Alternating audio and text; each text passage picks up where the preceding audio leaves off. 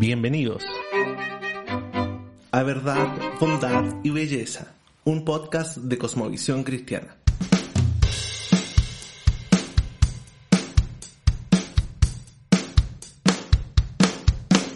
Una manera sencilla de construir una cosmovisión bíblica es mirar todos los aspectos de la vida con este esquema. Creación, caída y redención. Estos tres principios proporcionan un andamiaje para construir una perspectiva cristiana sobre cualquier tema.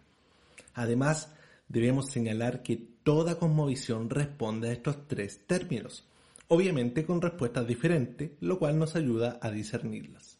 Veamos el primero, creación. Toda filosofía o cosmovisión tiene que empezar con una teoría de los orígenes. ¿De dónde vino todo? ¿Cómo llegamos a ser o a estar aquí? O como dijo Aristóteles, ¿cuál es la causa de todo lo que existe? El segundo es caída. Toda cosmovisión responde al problema del mal, el cual lo llamamos en términos teológicos la caída. ¿Cómo se torció todo? ¿Por qué existe el mal, la muerte, las guerras, el miedo, la envidia o el sinsentido? En tercer lugar tenemos la redención.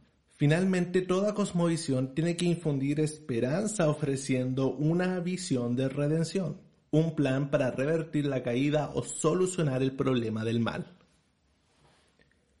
Por otra parte, la Biblia responde a estos tres principios de la siguiente manera. Creación, Dios ha creado al hombre y el universo, y también es creador de todos los aspectos de la vida del hombre, como el trabajo, el arte, el conocimiento, las relaciones personales, la política, la finanza, etc. Caída.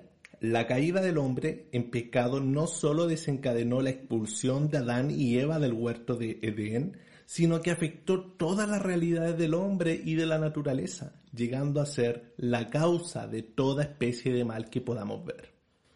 Redención. A pesar de que la caída afectó todas las realidades del mundo, Dios ha prometido en esperanza redimirlas para su gloria a través del Evangelio.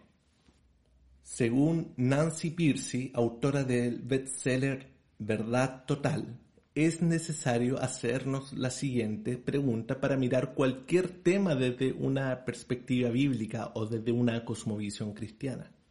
En términos de creación, debemos preguntarnos cómo fue creado originalmente este aspecto del mundo, cuál fue su propósito o naturaleza original. En términos de caída, cómo se distorsionó por la caída, cómo fue corrompido este ámbito de la realidad por el pecado o las cosmovisiones falsas?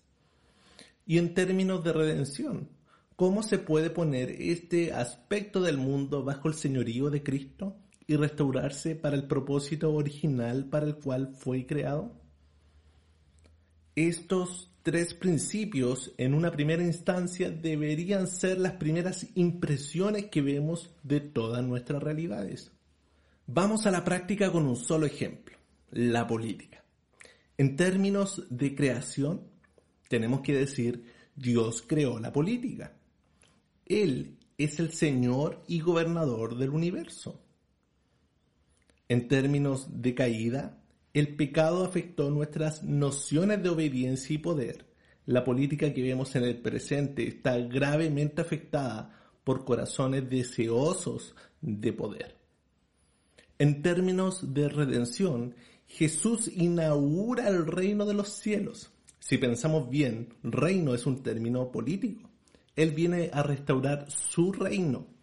Él arreglará el 100% de toda la política del mundo, porque Él es Dios que gobierna con justicia, sabiduría, poder y gracia. Afirmamos que toda verdad es verdad de Dios.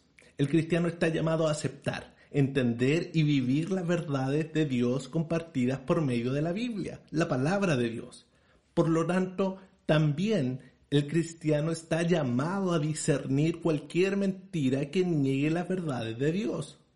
Las mentiras nos engañan, nos quitan dignidad y traen dolor a nuestras vidas. El propósito de Dios es que cada creyente conozca su alrededor y todos los aspectos de la existencia de manera verdadera. Te invito a escuchar el siguiente podcast que te ayudará a comprender por qué tenemos algunas ideas extrañas en nuestra cultura actual. Soy Antonio Redondo y esto es Verdad, Bondad y Belleza.